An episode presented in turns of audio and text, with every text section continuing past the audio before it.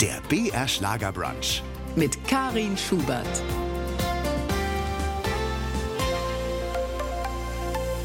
Der BR Schlagerbrunch. Heute wieder mit Karin Schubert am Mikrofon und in unserem Studio im Funkhaus die Autorin, Grafikerin, Rettungsschwimmerin und nicht zuletzt im Hauptberuf Sozialpädagogin Monika Keck. Hallo nach München. Hallo und vielen herzlichen Dank für die Einladung. Ich habe mich sehr gefreut. Ja, wir natürlich auch. Schön, dass wir ein bisschen eintauchen dürfen in ihr Leben, das, ja, kann man sagen, schon immer im Dienste anderer stand. So kann man sagen. Und das Wort Eintauchen finde ich sehr gut, weil ich ja sehr gerne schwimme und weil es ja auch in beiden Büchern ums Schwimmen geht, war das Wort Eintauchen sehr gut gewählt von Ihnen. ja, ich habe ja ein bisschen was gelesen über Ihr Leben und da steht das Wasser vor allen Dingen im Mittelpunkt. Richtig. Sie haben zwei hilfreiche Bücher geschrieben, da geht es zweimal ums Schwimmen. Noch einmal Schwimmen heißt das erste. Das aktuelle heißt Welle der Veränderung. Kann ich wieder traumafrei schwimmen? Ja, das Wasser. Ihr Element, aber doch auch Ihr Trauma, oder? Ja, da haben Sie vollkommen recht. Das ist mein Element. Schon von Kindheit an habe ich viel geschwommen. Mein Vater war ja Sportlehrer, hat mir auch dann früher Schwimmen beigebracht. Und dann später als junge Frau war ich ganz normale Schwimmerin oder Baderin im See oder auch im Freibad. Und später dann ab 2009 bin ich in die Wasserwacht gegangen, habe die Rettungsschwimmer alle gemacht und dann auch drei Jahre als Schwimmlehrerin für eine Schwimmschule gearbeitet. Und nach meiner Reise nach Thailand 2019 hat sich nochmal verändert. Ja, dann schauen wir uns doch diese spannende Lebensgeschichte gleich mal von Anfang an an. Äh, das Thema Wasser war ja eigentlich schon bei Ihrer Geburt ein Thema, oder? Ja, das Thema Wasser kam schon bei meiner Geburt. Also ich äh, bin leider verspätet gekommen auf diese Welt und war im Fruchtwasser erstmal, habe ich gebadet und hatte die Nabelschnur um den Hals. Und wenn ich normal auf die Welt gekommen wäre, hätte ich mich an der Nabelschnur erdrosselt. Man hat damals meine Mutter sehr stark unter Druck gesetzt. Es möge doch mal vorwärts gehen mit den Wehen. Aber das geht natürlich nicht. Und dann hatten die Ärzte gut und zufällig noch rechtzeitig erkannt, dass man jetzt einen Kaiserschnitt machen muss. Und dann hat man entdeckt, dass die Herztöne, also meine Herztöne schon sehr schwach waren und dass ich die Nabelschnur im Hals hatte. Aber zum Glück ist damals nichts passiert. Also Sie haben sich ins Leben hereingekämpft. Das haben Sie wahrscheinlich viel später erst realisiert, oder? Dass das eigentlich schon ein Geburtstrauma war, das Sie ja fast ertrinken hat lassen. Genau richtig. Ich habe dann später, wie ich Traumatherapie gemacht habe, 2005, 2006, sind dann alle Traumata des ganzen Lebens besprochen worden, weil die ja alle zusammenwirken. Und da kam es dann eben auf, dass ich eigentlich schon das erste Ertrinkungstrauma sozusagen während des Geburtsvorgangs hatte. Das Geburtstrauma, das erste, aber bei weitem nicht das letzte, das Sie erleben sollten. Wann haben Sie denn eigentlich angefangen, Ihre Erlebnisse richtig psychologisch aufzuarbeiten?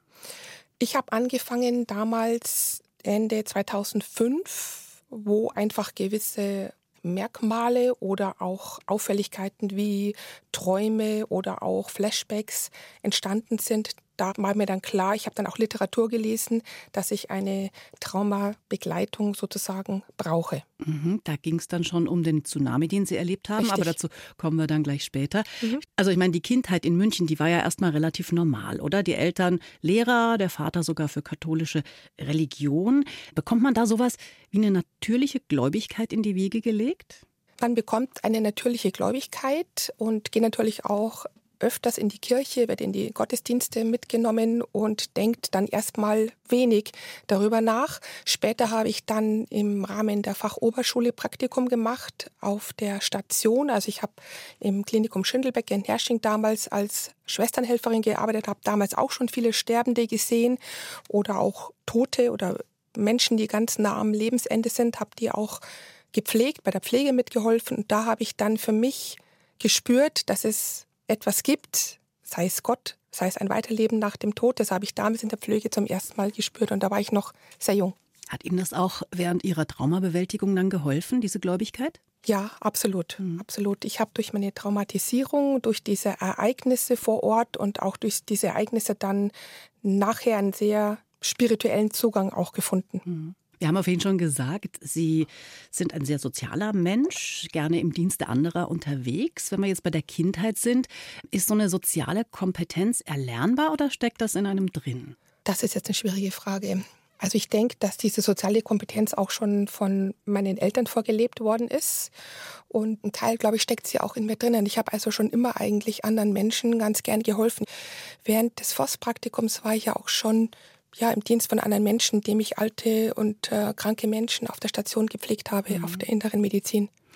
Sie sind ja nach der Schule auf die, Sie sagen Voss, ist das diese soziale Fachoberschule Richtig. in München? Ja. Richtig. Äh, das hat Sie zum Fachabitur für Sozialwesen geführt. Ne? Und dann haben Sie ja noch mal vier Jahre im sozialen Bereich gearbeitet, beim Mutter-Kind-Haus in München. Welche Erfahrungen haben Sie da mitgenommen? Also ich war zunächst auf der Fachoberschule in München in der Preisingstraße und dann bin ich dort auch auf diesem Campus, ist auch die Fachhochschule, Katholische Stiftungsfachhochschule München in der Preisingstraße und ich habe dort eben Sozialpädagogik studiert, habe eine Diplomarbeit über Gewalt, Gewalt in der Familie, Gewalt gegenüber Frauen geschrieben und habe dann im Mutter-Kind-Haus gearbeitet. Aha, äh, an so eine Arbeit zu schreiben, da muss man ja auch Erfahrungen schon machen, ne?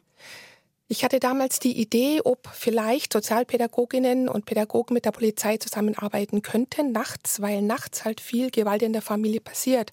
Ob es nicht besser wäre, das war so die Fragestellung, dass man Polizei und Sozialpädagogen auch nachts gemeinsam im Streifenwagen zu den Menschen hinfährt. Und das war eine sehr gewagte Diplomarbeit. Mein, mein damaliger Professor meinte, puh, wie kann denn das zusammengehen? Mhm. Und ich habe damals dieses Modellprojekt in Hannover besucht. Das gab es damals in Hannover schon, dass Sozialpädagogen mit der Polizei vor Ort gefahren sind. Hat sich aber eigentlich nicht durchgesetzt wahrscheinlich. Also es gab dann auch Ideen damals bei der Polizei in München, man könnte mich einstellen, aber es kam dann nicht zu einer Einstellung. Mhm. Aber die Ideen waren schon in der Schublade.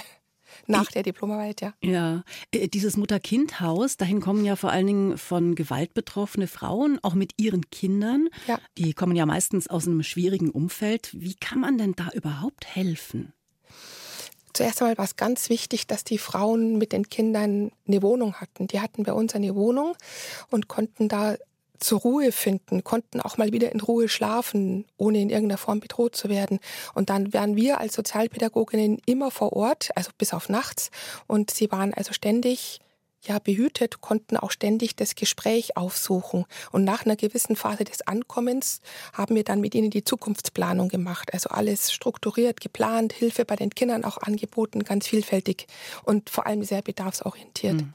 Autorin und Sozialpädagogin Monika Keck ist heute mein Gast im BR Schlagerbrunch. Aufgewachsen in München und am Wesslinger See. Heute wohnt sie in Gilching, nicht weit davon. Sie hat Sozialpädagogik studiert und auch einige Jahre in dem Bereich gearbeitet. Ja, warum haben Sie dann eigentlich noch mal eine andere Ausbildung zur Mediengestalterin angefangen? Das lief doch alles sehr gut. Um ehrlich zu sein, in meiner Brust schlagen drei Herzen. Einmal die Sozialpädagogik, die soziale Arbeit, dann aber auch die grafisch-künstlerische Neigung und aber auch der Sport. Und mich hat dann einfach dazu noch interessiert, wie ist der Umgang mit dem PC? Als Sozialpädagogin konnte ich damals auch sehr schlecht mit dem Computer umgehen. Und äh, meine Kollegin hat mir dann auch mal ein bisschen geholfen, aber mir war dann klar, ich muss mich einfach in diesem Bereich noch fortbilden. Und da habe ich dann noch mal diese Grafikerausbildung gemacht. Und das war sehr, sehr interessant und es war eine große Bereicherung für mich. Aber äh, es ist ja nicht nur PC-Arbeit, oder? Sie haben ja auch richtig gemalt. Ja, also während der Grafikerausbildung, das ist ja auch diese ganzen Computerprogramme, diese Zeichenprogramme mussten wir lernen. Und während des Praktikums damals hat dann mein Chef gesagt, ob ich nicht vielleicht sogar mit Malen anfangen könnte. Und ich habe dann noch mit dem Malen von großformatigen Acrylbildern begonnen und habe auch Ausstellungen gemacht. Wow. Äh, kann man eigentlich von der Kunst theoretisch leben? Ja, ich habe dann nach meiner Fortbildung zur Grafikerin, habe ich dann ab 2003 selbstständig gearbeitet. Ich hatte dann Grafikaufträge, habe aber auch noch den Kontakt zur Sozialpädagogik gehabt und habe auch gleichzeitig noch Bilder gemalt und ja, in verschiedenen Aufstellungen meine Bilder präsentiert. Aufregendes Leben. diese, diese Malerei, woher kommt die? Haben Sie in der Familie Künstler oder woher kommt diese Ader? Mein Urgroßvater war ein Maler und meine Mutter war auch ja künstlerisch begabt und die hat uns als Kinder auch immer sehr gefördert. Als Kinder hat sie uns immer sehr viel Mal- und Bastelmaterial mitgebracht und geschenkt und es war dann eigentlich oft so, dass so die ganzen Nachbarschaftskinder alle bei uns waren, weil meine Mutter Grundschullehrerin war und dann haben die alle bei uns mitgemalt und mitgebastelt. Mhm. Wie wichtig ist die Kunst heute noch für Sie? Ja, das ist jetzt ein bisschen ein trauriges Kapitel. Nach dem Tsunami-Ereignis konnte ich erstmal nicht mehr richtig malen. Ich habe dann noch sehr traurige Tsunami-Bilder gemalt, die in einer Kirche in Gilching jetzt hängen. Aber diese lebensfrohen, freudigen Bilder konnte ich seitdem nicht mehr malen. Aber ich möchte wieder anfangen. Ich meine, wir wissen es natürlich alle aus den Medien, aber aus Ihrer Sicht, wie haben Sie diesen Tsunami erlebt? Sie waren in Thailand. Richtig. Wir sind damals 2004 wenige Tage vor Weihnachten nach Thailand geflogen. Und ich hatte damals schon bei dem Hinflug ein komisches Gefühl. Ich hatte irgendwie Angst. Ich wusste nicht woher, aber ich hatte ein komisches Gefühl schon beim Runterflug. Und wir haben dort unten dann damals Weihnachten erlebt, das erste Weihnachten in Thailand. Das war wunderschön. Die Thailänder geben sich ja unglaublich viel Mühe, das vorzubereiten, zu dekorieren. Das war unglaublich schön, das Weihnachten in Thailand am Strand zu feiern. Waren Sie da alleine oder mit wem waren mit Sie? Mit meinem damaligen Lebensgefährten. Mhm. Und wir waren Weihnachten auf einer kleinen Insel relativ nah am Strand. Diese Insel haben wir zum Glück am 25. verlassen und waren am 26. sind am 26. mit einem kleinen Boot auf einer Halbinsel Riley in der Nähe von Krabi gelandet. Wir sind aus dem Boot ausgestiegen und ich dachte mir noch, das ist der schönste Strand meines Lebens, den ich je gesehen habe. Warum haben wir da kein Hotel? Warum sind wir auf der anderen Seite? Und wir sind dann einen Tag vorher eben direkt auf die andere Seite in das Resort und hatten einen Bungalow oben am Hügel. Und das war hm. zum Teil auch unsere Rettung. Das heißt, haben Sie überhaupt gemerkt, als diese Welle da kam? Erst zieht sich ja mal das Meer zurück. Ne? Merkt man, haben Sie das überhaupt realisiert? Ja.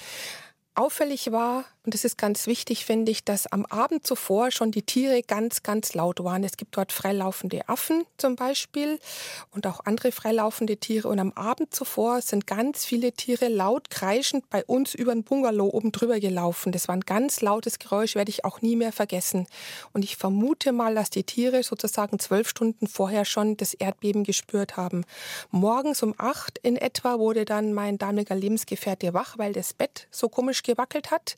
Wir hatten beide verschlafen, weil wir eigentlich an den anderen Strand gehen wollten, sind etwas später aufgewacht, sind auf die Frühstücksterrasse, haben dann weit rausgeguckt und haben dann draußen einen großen weißen, hellgrauen Strich gesehen, der zuerst einmal überhaupt nicht zu identifizieren war. Wir sind mittendrin im BR Schlager Brunch und da erzählt uns gerade die Autorin Monika Keck von ihrer Arbeit als Sozialpädagogin, ihrer künstlerischen Karriere, Malerei, Grafik, Auftragsarbeiten und dann ja vor allen Dingen von dem einschneidenden Erlebnis, das alles geändert hat, der Tsunami, der im Dezember 2004 über 230.000 Menschen in den Tod gerissen hat.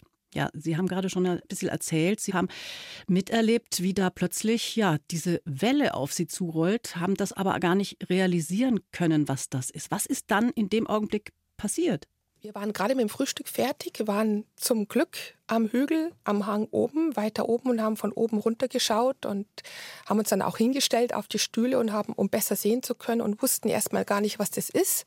Wir haben dann die Boote beobachtet, die so ganz komisch sich bewegt haben und dann kamen schon schreiende Menschen auf uns und auf die Terrasse so zu und haben geschrien und dann ist ja durcheinander schon losgegangen und dann wussten wir gar nicht, um was geht jetzt eigentlich, was ist passiert und dann dachten wir, jetzt gehen jetzt mal runter an den Strand und gucken, was los ist. Oh.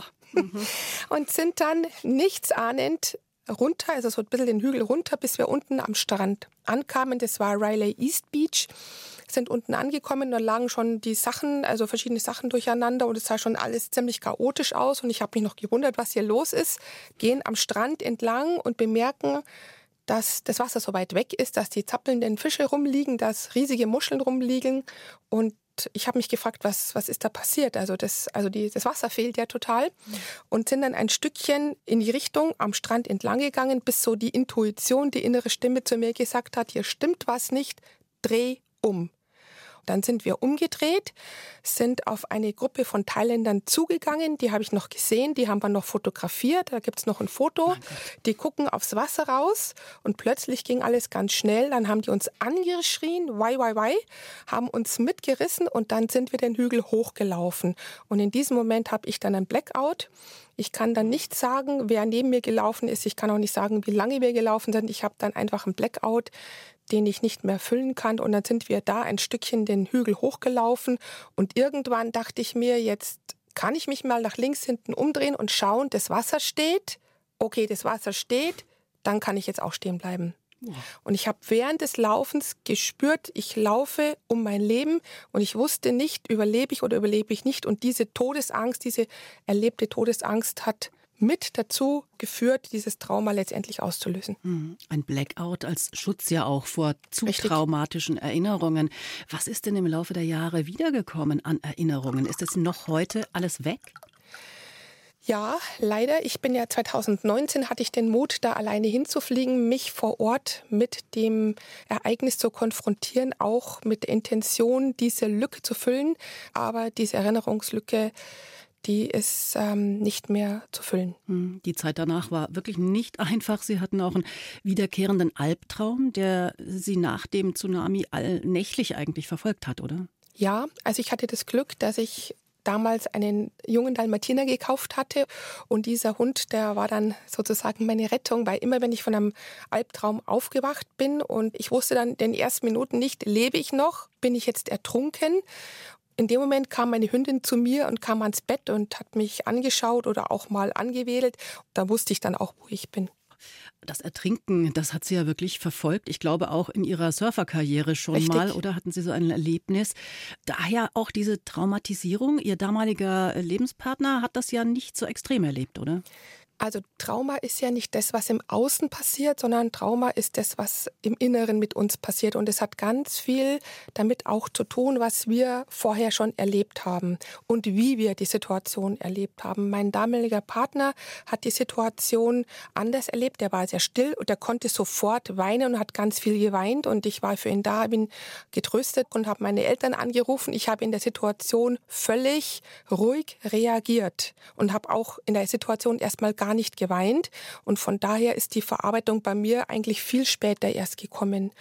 Und dann kommt noch mit rein, ich habe schon als Säugling quasi dieses Ertrinkungstrauma erlebt. Ich bin beim Windsurfen mehrfach unters Segel reingefallen und das Segel hat auf mich drauf gedrückt und ich hatte Mühe, da wieder rauszukommen und habe da auch das Gefühl von Ertrinken gehabt. Und dann kam noch dieses Ereignis vom Tsunami oben drauf und dann ist es bei mir eine Traumatisierung und eine posttraumatische Belastungsstörung entstanden.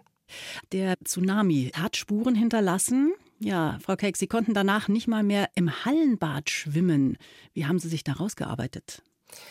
Dazu muss man vielleicht kurz sagen, dass traumatische Erlebnisse, angstauslösende Erlebnisse in der Amygdala, im Gehirn und auch im Nervensystem gespeichert werden. Später dann 2005 ging das, ohne dass ich es wusste, los. Zum Beispiel wie ich beim Gasse gehen im Wald war und es war starker Wind und die Bäume haben mächtig gerauscht, wie so eine Tsunamiwelle, habe ich mitten im Wald plötzlich Panik bekommen und mich umgedreht, ob da jetzt eine Welle von hinten kommt. Oder zum Beispiel beim Schwimmen im Schwimmbad, da gibt's ja diese Überlaufrinne, wo das Wasser permanent reinläuft und es erinnert ein bisschen, also an einen kleinen Tsunami sozusagen. Und auch dieses Geräusch haben zum Beispiel hat ein Flashback ausgelöst, weil durch dieses Geräusch sozusagen wird der Speicher vom Gehirn von der Amygdala abgerufen und es wird automatisch abgerufen, da kann man eigentlich gar nichts dagegen machen. Sie haben jetzt gesagt, das sind die Bilder, die dann auch immer wieder kommen. Sie haben ja auch teilweise keine Erinnerungen mehr. Das ist mhm. ja diese Erinnerungslücke. Welches sind denn die schlimmsten Bilder, die Sie erinnern können? Die schlimmsten Bilder sind dann die, wir sind ja dann später ganz auf den Hügel hochgegangen. Da war so eine große Wiese vor den Kletterfelsen und auf dieser großen Wiese kamen von allen Stränden, von allen Hotels alle Menschen zusammen, weil alle wussten, dass dies der höchste Punkt ist, wo wir die größte Überlebenschance haben. Und da haben wir dann wirklich massiv viele schreiende, leicht verletzte, schwer verletzte Menschen gesehen. Das war wie in einem Kriegsfilm, wenn so der, ja, das Schlachtfeld gezeigt wird. So sah das aus. Das war entsetzlich.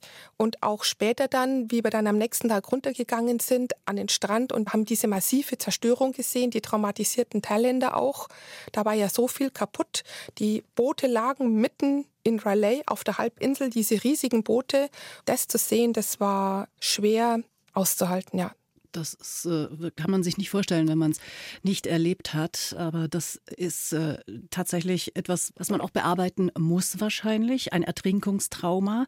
Wie haben Sie sich denn konkret helfen lassen oder selbst geholfen? Geht das überhaupt? Also ich habe mich selbst erstmal informiert. Ich habe ein Buch zu dem Thema gekauft, habe mir das durchgelesen und dann war mir dann sofort klar, was ich habe. Und ich bin dann zum Arzt gegangen und habe mit dem Arzt darüber gesprochen, über die ganzen Symptome, wie eben dieser wiederkehrende Albtraum, Flashbacks. Und da meinte er, ja, das ist also eine posttraumatische Belastungsstörung, weil die Symptome jetzt auch nach einem Jahr erst aufgetaucht sind. Ich habe also lange funktioniert. Mhm. Also ich war wie soll ich sagen, wie in einem Schock. Der Schock hat sich bei mir scheinbar länger gehalten. Bin heim, habe sofort funktioniert, weitergearbeitet, aber die Traumaverarbeitung hat bei mir sozusagen nicht stattgefunden. Und nach einem bestimmten Zeitraum spricht man von einer posttraumatischen Belastungsstörung, wenn der Körper sozusagen das Trauma nicht von alleine verarbeiten konnte. Ich habe mich dann auch vom Arzt beraten lassen, was man machen kann und kam dann auf die EMDR-Therapieform. Das ist eine Psychotherapie oder was, was ist das genau? Das ist eine spezielle Traumatherapie, die in Amerika entwickelt ist und es hat bei mir funktioniert genial. Wie wurden Sie denn dann mit dieser Historie auch noch zur Rettungsschwimmerin? Das ist doch nach einem Ertrinkungstrauma eher, naja, ich sag mal, unwahrscheinlich. Ja, dann habe ich ja damals als Grafikerin gearbeitet für ein Jugendzentrum und die haben mich auch als Sozialpädagogin gebraucht. Und da meinte die Chefin damals, wenn wir mit den Jugendlichen zum Schwimmen gehen, dann brauchen wir einen Rettungsschwimmer, weil wenn ein Kind ins Wasser fällt, brauchen wir einen, der es rauszieht. Und dann habe ich mir gedacht, ja, das könnte ich mal versuchen. Bin dann in die Wasserwacht Fürstenfeldbruck und habe mir das angeschaut, habe es trainieren angefangen. Und dann habe ich gemerkt, dass es mir total Spaß macht, wenn es auch erstmal schwierig war, in die Tiefe zu tauchen also in 3,50 mhm. Meter Tiefe tauchen, Gegenstände hochholen, Menschen hochwollen. Das war zunächst mal schwierig, weil es eine Konfrontation war. Aber dann wurde es immer leichter. Durch das Üben und durch das Konfrontieren wurde es leichter. Und während ich dann in den Rettungsschwimmer gemacht habe, bin ich entdeckt worden von einem Schwimmmeister, der hat gesagt, Mensch, ich habe eine Schwimmschule, dich brauche ich. Und ich habe dann eben drei Jahre in der Schwimmschule gearbeitet. Und da war es natürlich gut, dass ich Sozialpädagogin bin, weil ich natürlich pädagogisch mit den Kindern im Wasser gearbeitet habe. Und Interessanterweise hatte ich einige Kinder, die auch schon ein Wassertrauma erlebt haben, die massive Ängste hatten vom Wasser. Und gerade mit diesen Kindern konnte ich dann sehr gut im Wasser arbeiten. Und das habe ich dann drei Jahre lang gemacht, bis zu dem Zeitpunkt, wo meine Mutter schwer an Krebs erkrankt ist. Mit der Krebserkrankung ihrer Mutter ging es dann ja wieder um Existenzielles. Warum haben Sie sich dafür entschieden, diese Sterbebegleitung zu übernehmen? Damals, wie meine Mutter schwer krebskrank wurde, habe ich dann beruflich alles aufgegeben, was ich vorher gemacht habe und habe mir speziell eine Teilzeit-Sozialpädagogenstelle gesucht, um ganz für meine Mutter da sein zu können. Ich wusste dann schon, dass es vielleicht nicht mehr so lange dauern wird und ich habe dann wirklich ganz bewusst in der Freizeit mit ihr ganz viel Zeit verbracht und habe ihre Wünsche erfüllt. Zunächst äh, war die Pflege noch einigermaßen machbar, bis zu dem Zeitpunkt, wie es dann hieß, ähm, ihre Mutter wird jetzt entweder nach Hause verlegt zum Sterben oder in Hospiz. Und damals stand ich als Sozialpädagogin vor dem großen Berg, wie mache ich eine Sterbebegleitung zu Hause im Haus meiner Eltern. Das war zuerst eine maximale Überforderung. Und dann haben wir einen Hospizdienst, einen ambulanten Hospizdienst ins Haus geholt. Und ähm, diese letzte Pflege, es war eine Dauer von sechs Wochen, diese letzte Pflege wurde dann zu einer ganz großen Bereicherung für mich. Inwiefern? Ich habe durch die Hospizarbeit kennengelernt, wie schön, bereichernd und liebevoll das ist, wenn man einen sterbenden Menschen zu Hause pflegen kann. Das war für mich auch sehr zufriedenstellend, weil ich durch meine Arbeit garantieren konnte, dass sie wirklich gut versorgt war zu Hause und schmerzfrei eingeschlafen ist bis zum letzten Atemzug. Sie haben diese ganze Situation ja auch genutzt, um sich fortzubilden als äh, Sozpet in Palliativcare. Ich kann mir vorstellen, andere beim Sterben zu begleiten, das ist nochmal was anderes als die eigene Mutter dann zu begleiten. Da haben Sie vollkommen recht. Es ist ein ganz, ganz großer Unterschied, ob ich jetzt als Koordinatorin fremde Menschen begleite oder als Tochter meine eigene Mutter begleitet habe. Und natürlich war der Anfang, wo wir dann wussten, sie ist krebskrank oder dann in der zweiten Phase, wo wir wussten, wo die Tumoren gewachsen sind, ja. Wo man das gesehen hat, war klar, sie hat nicht mehr viel Zeit. Und dieser Prozess war natürlich von massiver Trauer und auch von Verzweiflung natürlich auch begleitet. Deshalb ist es zum Beispiel auch gut, so eine Ausbildung als ehrenamtlich Hospizbegleiterin zu machen, weil man durch eine Ausbildung von dieser Angst, von der Überforderung in die Bereicherung kommen kann. Verstehen Sie auch Menschen, die diese Pflege eigener Familienmitglieder in professionelle Hände legen, die das nicht schaffen, das selbst zu machen? Das verstehe ich. Und ich habe selber als Hospizdienstkoordinatorin habe ich ja viele Familien besucht zu Hause im Landkreis Fürstenfeldbruck und die meisten Familien wenn man gesprochen hat, die waren erstmal total überfordert und natürlich auch ganz in der Trauer. Die Trauer beginnt ja schon vor dem Sterben. Und wir haben dann als Koordinatorinnen die Familien sehr behutsam und sehr liebevoll auf das Sterben ihres Angehörigen vorbereitet. Sie haben sich mit Ihrem eigenen Tod beschäftigt. Sie haben sich mit dem Tod Ihrer Mutter beschäftigt, mit dem Sterben ganz allgemein. Da haben Sie ja viel weiterzugeben und das haben Sie dann auch gemacht. Wann entstand denn eigentlich die Idee zu Ihrem ersten Buch? Die Idee zum ersten Buch entstand nach dem Flyer. Also ich habe damals diesen Flyer geschrieben, um anderen Menschen Möglichkeiten zu vermitteln, wie sie sich helfen können. Also wir waren da damals auf der Palliativstation total überfordert. Und dann kam die Idee, meine Mutter hat immer ganz vielen Menschen geholfen und wir haben jetzt so viele Erfahrungen gesammelt und ich dachte mir, diese Erfahrung kann ich anderen Menschen zur Verfügung stellen und meine Mutter kann mit diesem Flyer über ihren Tod hinaus anderen Menschen helfen. Wenn der Flyer auf Stationen ausliegt, dann wissen die Angehörigen, was auf sie zukommt und was, wo man sich Hilfe holen kann. So entstand dieser Flyer und dann bin ich damals eben eingeladen worden in eine Radiosendung und die Moderatorin, die Frau Sibylle Gill, hat dann zu mir gesagt, Mensch, Frau Keck, Sie könnten doch ein Buch schreiben. Und so entstand dann das erste Buch. Haben Sie sich denn dadurch auch irgendwie befreien können von den eigenen Ängsten, den Verlustängsten und dieser Hilflosigkeit, die einen vielleicht manchmal verzweifeln lässt? Nein, also ich habe das Buch eigentlich, die Bücher schreiben können, weil ich es vorher verarbeitet hatte. Das heißt, Sie wollten einfach nur weitergeben, welche Erfahrungen Sie gemacht haben. Genau, um anderen Menschen zu helfen. Mhm. Nach all dieser Traumaarbeit und dem, was Sie ja auch durchgemacht haben nach der Tsunami-Katastrophe von 2004, sind Sie ja 2019 tatsächlich nochmal an den Ort des Geschehens nach Thailand gereist. Was haben Sie sich davon erwartet? Ich hatte vorher 15 Jahre lang maximale Angst, alleine nach Thailand zu fliegen, weil bei mir in meinem Gehirn war abgespeichert, ich fliege nach Thailand und dann passiert ein Massensterben. Also für mich war unbewusst dieser Flug mit einem Massensterben verbunden und es war die allergrößte Angst, allein in das Flugzeug einzusteigen. Und dann habe ich aber durch die Hospizarbeit, dadurch, dass ich ständig mit Menschen konfrontiert war, die sterben und auch mich selber mit dem Sterben, mit meinem eigenen Tod viel auseinandergesetzt habe, habe ich den Mut, den Lebensmut gefunden, zu sagen, ich fliege an meinem 50. Geburtstag ganz alleine darunter und ich mache die für mich notwendige Konfrontation. Wie war diese Konfrontation? Mir war wichtig, dorthin zu kommen, die Konfrontation zu machen und danach wollte ich noch ein Tsunami-Museum besuchen in Kaolack und da habe ich entsprechend die Reiseroute dann festgelegt. Ich wusste natürlich vorher nicht, was passiert, wenn ich an die Stelle hingehe, wo das größte Trauma passiert ist. Deshalb habe ich mich bestens vorbereitet. Also ich habe eine Atemtechnik gelernt, um mich selber zu beruhigen. Das muss man auch. Man muss seine Gefühle absolut im Griff haben. Ich hatte die entsprechenden Bücher auch alle mitgenommen und dann hatte ich auch die entsprechenden Medikamente dabei und ich habe mir dann vor Ort unten einen Tag ausgesucht, wo ich das Gefühl hatte, jetzt bin ich stark genug, das durchzuziehen. Habe dann an dem Tag meine Yoga-Übungen gemacht und habe das nächste mögliche Boot genommen und bin rübergefahren. Welcher Moment war das dann? Also was war dieser prägende Moment? Mein Moment war, mein wichtigster war, also ich bin rübergefahren, ich bin aus dem Boot ausgestiegen an den Strand und habe das gemacht, was ich 2004 versäumt hatte. Ich habe sofort alles fotografiert, weil damals hatte ich gedacht, oh, das ist der schönste Strand meines Lebens, gleich fotografieren. Da dachte ich mir, kannst einen Tag später fotografieren und einen Tag später war dort alles am Westbeach kaputt. Deshalb als erstes aussteigen und erstmal alles fotografieren. Das war schon mal das Wichtigste. Und dann bin ich über die Halbinsel rübergelaufen zum East Beach, wo wir damals waren.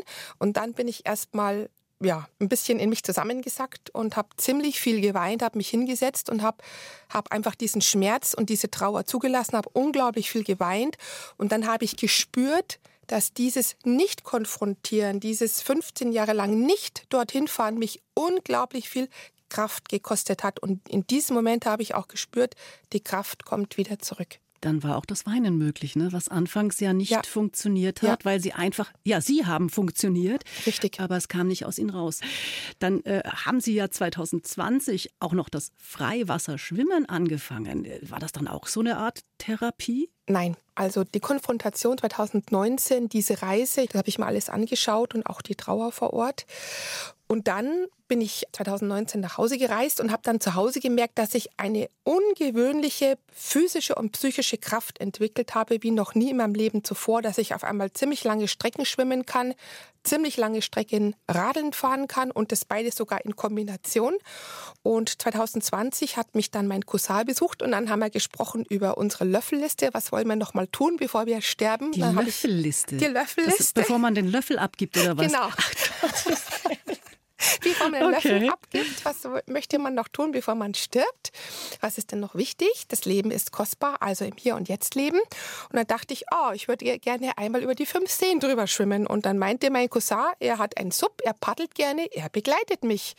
Und da meine Mutter während ihrer Krebserkrankung am Schluss nicht mehr schwimmen konnte, eigentlich noch mal wollte, deshalb heißt ja auch das erste Buch noch einmal schwimmen, haben wir gesagt, widmen wir die Seeüberquerungen der Hospizarbeit, dem Buch und unseren Verstorbenen und haben da auch Kerzen angezündet. Im vergangenen Jahr, da kam dann Ihr zweiter Ratgeber raus. Welle der Veränderung. Kann ich traumafrei schwimmen? Für wen ist dieses Buch gedacht? Gibt es so viele Menschen, die Ähnliches erlebt haben? Also ich bin durch diese wie soll ich sagen, durch diese Verarbeitung dieser vielen auch schweren Eindrücke gewachsen und habe mich immer wieder positiv weiterentwickelt. Ich habe durch die Sterbebegleitung meiner Mutter oder auch durch den Tsunami letztendlich dann auch eine Kraft gewonnen. Und ich möchte mit diesem Buch, das ist mir ganz wichtig, möchte ich andere Menschen ermutigen, die eigenen Traumata zu bearbeiten. Ich kam zu der Idee, zu diesem Buch, durch die Hospizarbeit, weil mir in der Hospizarbeit viele Menschen am Lebensende von ihren Traumata erzählt haben. Da ist mir aufgefallen, dass viele krebserkrankte Menschen am Schluss ihres Lebens von den Traumata erzählt haben, die sie ein Leben lang verdrängt hatten. Und ich vermute mal, dass dieses Verdrängen unglaublich viel Kraft kostet. Und deshalb soll dieses Buch Menschen dazu ermutigen, sich den eigenen Traumata zu stellen, um auch wieder in die Kraft zu kommen. Sie schreiben auch von Schuldgefühlen nach dem Tsunami. An so einer Naturkatastrophe ist doch eigentlich niemand schuld. Wie ist das zu verstehen?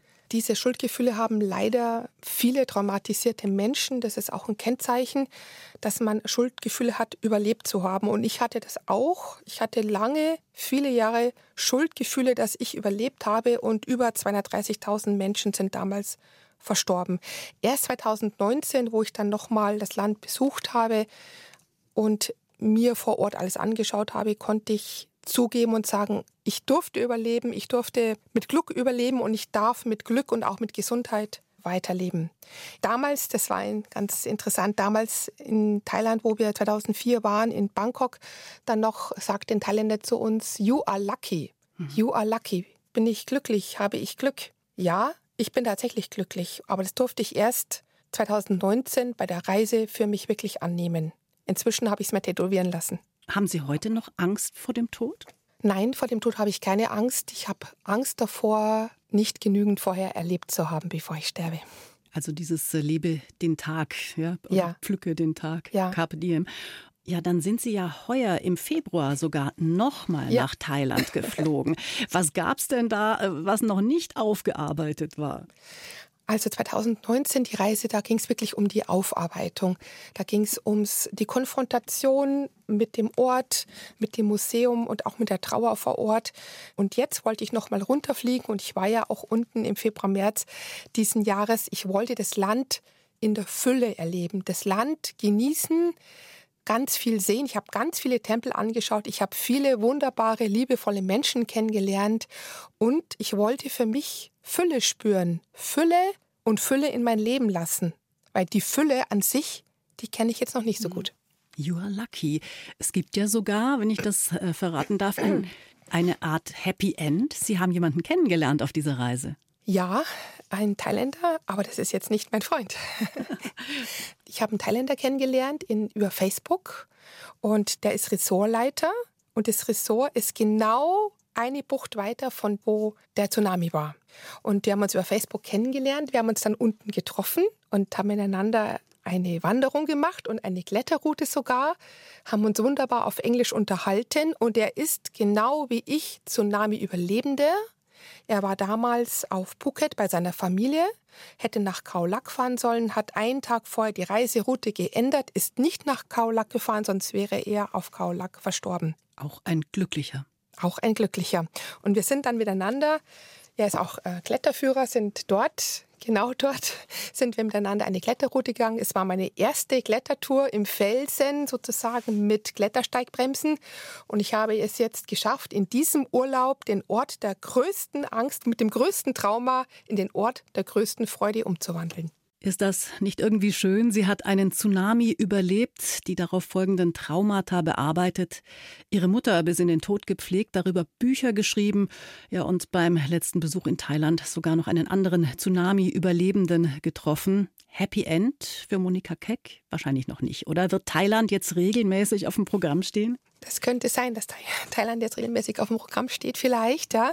Ich habe so viele nette Menschen kennengelernt, Kontakte geknüpft und die haben alle gesagt, ja, wann kommst du wieder? Mal schauen, ja. Ihre nächsten Ziele? Mein nächstes Ziel ist jetzt das Fünf-Seen-Schwimmen im Juli diesen Jahres. Und vielleicht werden wir noch mehr Seen überqueren.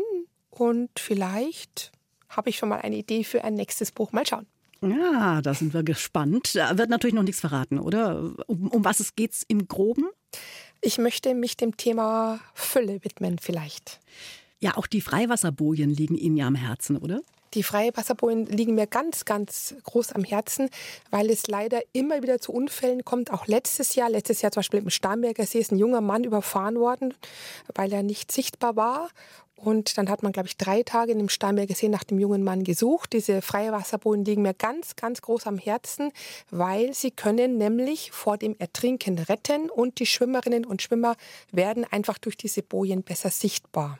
Dann sage ich erstmal viel Erfolg für all die Dinge, die noch zu erledigen sind in diesem Leben, für alle Bücher, die Sie noch schreiben werden. Ja, und was natürlich auch noch unvorbereitet auf Sie zukommt, den Tag zu meistern. Danke, Monika Keck. Vielen, vielen herzlichen Dank. Dankeschön. BR Schlager. Der BR Schlager Brunch.